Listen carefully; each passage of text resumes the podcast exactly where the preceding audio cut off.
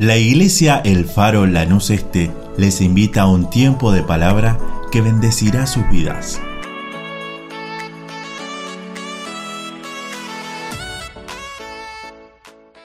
Dios te bendiga. Qué bueno es estar juntos y me gustaría compartir la escritura. Me gustaría participar junto a vos en la lectura de la palabra de Dios. Por eso te voy a invitar a que puedas abrir la Biblia si tal vez no la tenés preparada o tal vez tenés tu celular eh, con la aplicación, abrí en el quinto libro de la Biblia. Leemos en el libro de Levítico. Vamos a leer el capítulo 6, solamente dos versículos. El versículo 12 y también vamos a leer el versículo 13. Lo leemos en el nombre de Jesús y dice así.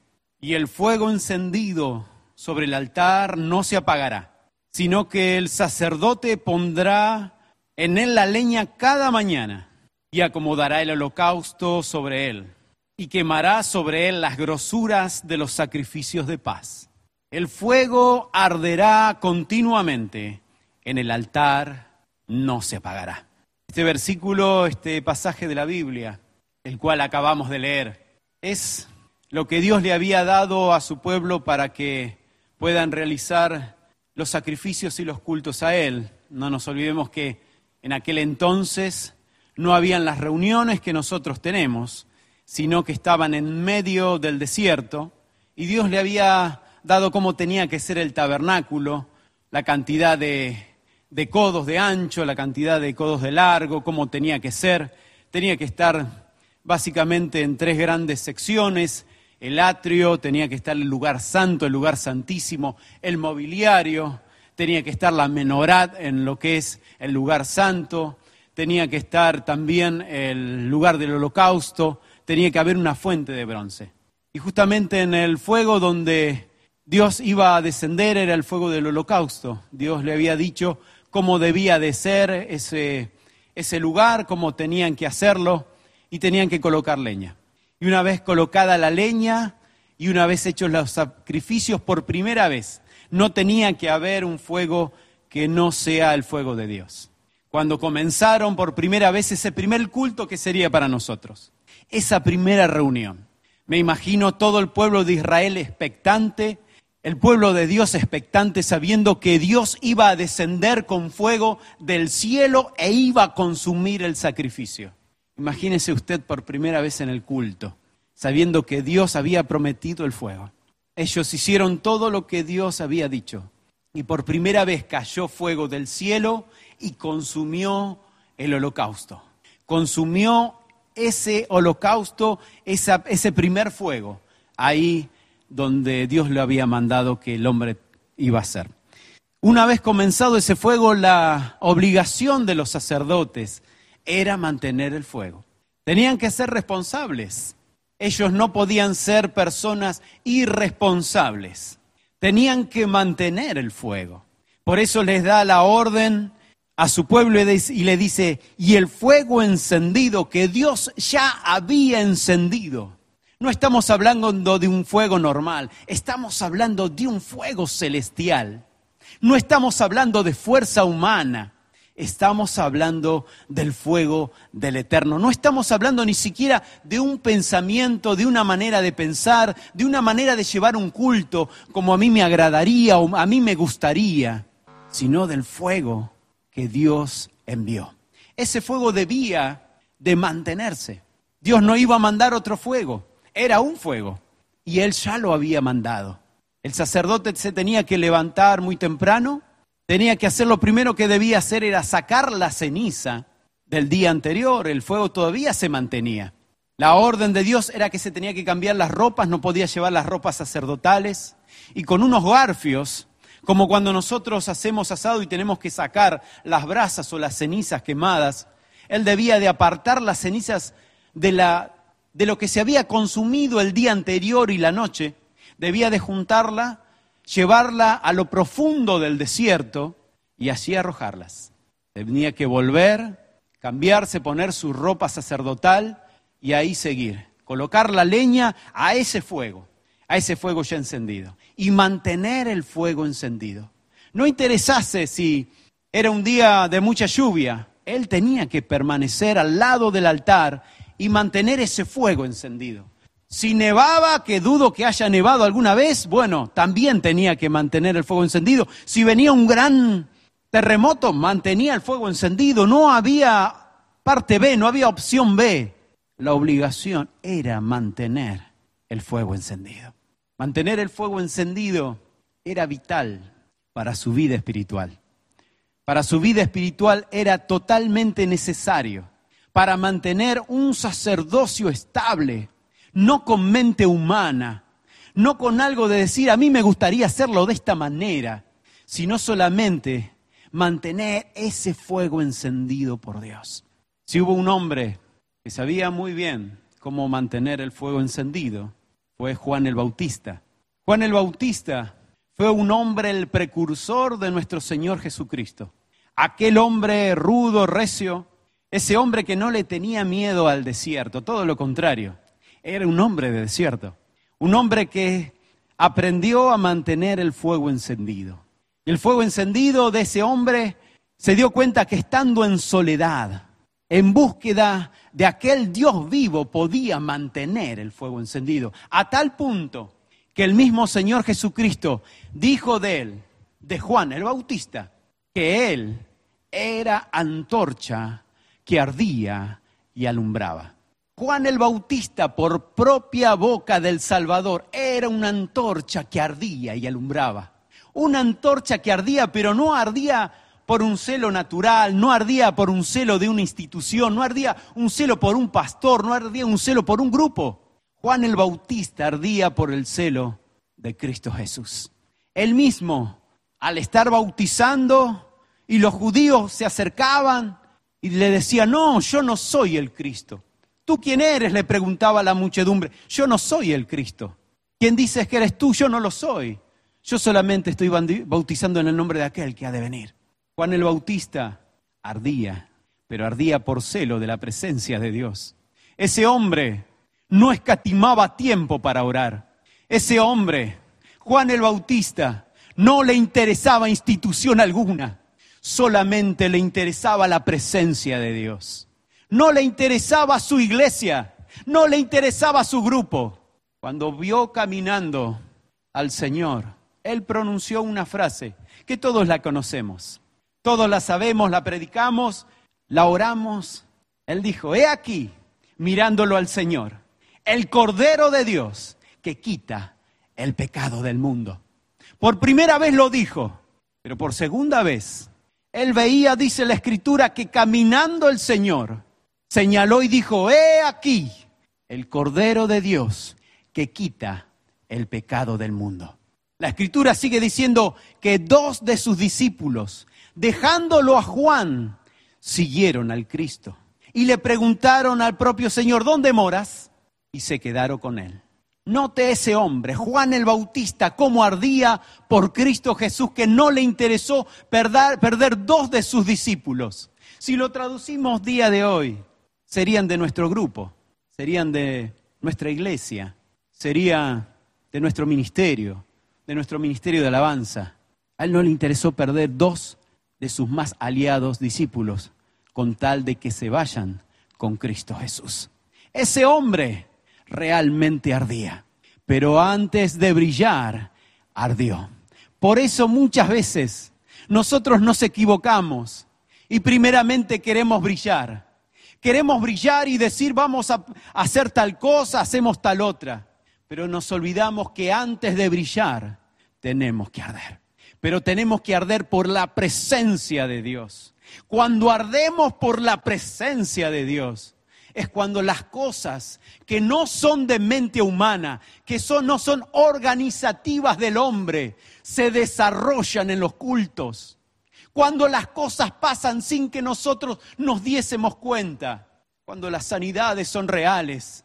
Cuando las, liberaciones son reales. Cuando las familias cambian. Cuando los matrimonios quebrados se unen. Es cuando alguien, así sea uno, está ardiendo para que el único que es merecedor de gloria y honra se glorifique en el ser humano, que no se glorifique en una iglesia, que no se glorifique en alguien, que no se glorifique en un hermano o en un pastor o en un grupo, que solamente se glorifique en la persona que necesita de la presencia de Cristo Jesús. ¿Cuántas veces queremos brillar, pero no nos damos cuenta que primeramente tenemos que arder. Pero tenemos que arder con el celo de Cristo Jesús. El celo que solamente proviene del altar. Ese fuego originario que comenzó en la cruz del Calvario. El propio Señor, estando en la entrada del templo y viendo a los cambistas, dice la escritura, hizo como un nudo, como una especie de látigo, y comenzó a golpear aquellas mesas, a voltear la mesa de los cambistas. Y uno se acordó y dijo que el celo de Dios consumía a ese hombre. ¿Cuántas veces nosotros tenemos ese mismo celo por la presencia de Dios? Que no escatimamos con dar vuelta la mesa de los cambistas, dar vuelta aquello que a nosotros nos conviene dentro de la iglesia, que nos, nos conviene porque tenemos apellido, que nos conviene porque tenemos alguna posición en la iglesia. Dar vuelta a esa posición, dar vuelta a eso que a nosotros nos gusta y nos apoya, pero no proviene del fuego del altar de Cristo. Nuestro versículo dice, cada mañana tenemos que poner la leña y mantener el fuego, ese fuego encendido. Y tal vez vos me estás mirando y estás diciendo, yo tuve fuego, pero ahora ya no lo tengo. Déjame decirte que se habla de Cristo y dice que Él, el Señor Jesucristo, no quebrará la caña cascada ni apagará el pábilo que humeare. Tal vez vos estás humeando esa pequeña vela y tenés una chispa nada más. Déjame decirte que el Espíritu Santo es aquel que sopla la presencia de Dios. Solamente tenés que ir a Él en humildad, en gratitud, diciéndole Jesús, yo necesito de vos, necesito de tu perdón, necesito de todo aquello que la cruz es, que sea real en este día. Si sos uno de ellos, te voy a pedir que hagamos una oración.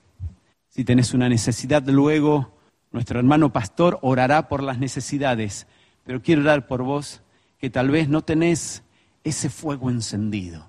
Y hace mucho que no fuiste a buscar la leña, pero la leña de la cruz. Cerra tus ojos Inclina tu cabeza. Te pido que ores conmigo. Una oración de reconocimiento que solamente es Cristo aquel que nos enciende. Padre, en el nombre de Jesús, conforme a tu palabra, mi Señor, conforme a lo que tú has puesto en mi corazón, la he entregado. Padre, en el nombre de Jesús, conforme a todo aquello que ya hiciste, Señor, en la cruz del Calvario. Espíritu Santo, solamente sopla, sopla Espíritu Santo aquello que fue rescatado en la cruz, para que puedan ver todo hombre, toda mujer, todo niño que escucha, todo anciano que ve, que necesita el fuego eterno que proviene de la cruz. En el nombre de Jesús, amado Dios, consuela los corazones, allégate a cada vida, a cada matrimonio, a cada hogar, en el nombre de Jesús. Amén y amén. Que Dios te bendiga. Esta noche hemos orado por cada una de las necesidades que han sido presentadas en la iglesia. Pero en este día no queríamos dejar de terminar orando por tu necesidad, vos que estás conectado del otro lado. Vos que estuviste haciendo esa oración diciendo, necesito que el fuego de Dios siga ardiendo en mi vida cada día más. Queremos invitarte a que te sigas uniendo a orar con cada uno de nosotros. Quizás Muchos pusieron un papel en este buzón de necesidades. Quizás muchos han dicho, necesitamos que alguien ore por nuestra salud, estamos con este problema del COVID. Quizás hay alguna otra necesidad puntual y necesitan que la mano de Dios, esa mano del Dios Todopoderoso, pueda obrar en tu vida. Nos vamos a unir en esta noche. Quizás por aquellos que están de vacaciones, Quizás están aquellos que están descansando en algún lugar y quieren que la iglesia se una a orar para que Dios los guarde y los bendiga. Nos vamos a unir en esta noche Pero si sos uno de esos que en, esta, en este día le dijiste, Dios, necesito que el fuego siga ardiendo, hiciste la oración que es lo mejor que pudiste haber hecho que nuestra dependencia sea siempre del Espíritu Santo, sea siempre de Dios. Pero queremos acompañarte, por eso comunicate a través del WhatsApp de la iglesia, a través de las redes sociales. Queremos acompañarte en oración por vos, tu familia, sabiendo de que ese fuego tiene que arder cada día en cada uno de nuestros corazones. Acompáñame, vamos a orar en esta noche juntos. Dios, gracias por tu presencia. Gracias por tu Santo Espíritu que está con nosotros cada momento y por arder en nuestros corazones, en por poder encender el fuego cada día más y poder, Señor, ser ese canal de bendición que tanto familias necesitan, Señor, por poder ser ese, esa luz que alumbra, Señor, a través de tu palabra cada uno de nuestros corazones.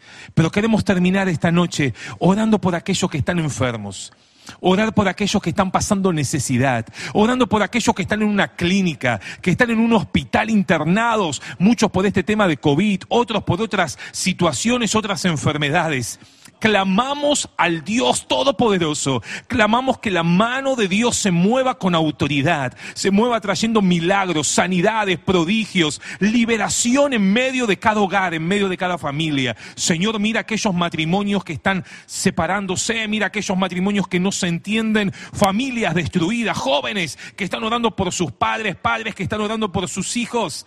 Oramos, nos unimos, clamamos en el nombre de Jesús que la sangre de Cristo traiga liberación, quitando toda angustia, toda depresión, toda situación en el corazón de amargura y trayendo paz de Dios, trayendo alegría, gozo, fuego de Dios en medio de los corazones. Y aún, Señor, me animo a orar y me uno con tu iglesia a seguir orando que el fuego de Dios siga estando encendido en la vida de cada niño, de cada joven, de cada adolescente, de cada hermano mayor de cada anciano. Sigue encendiendo el fuego de tu presencia, Señor, que nuestros corazones ardan en tu presencia. Tuya es la gloria, tuya es la alabanza, Señor, y por eso nos unimos. Sigue derramando de tu Espíritu Santo, sigue bautizando con tu Espíritu Santo, Señor. Sigue dándole los dones a tu iglesia para que podamos crecer en autoridad, podamos seguir creciendo en unidad, una iglesia firme, una iglesia con los dones del Espíritu para crecimiento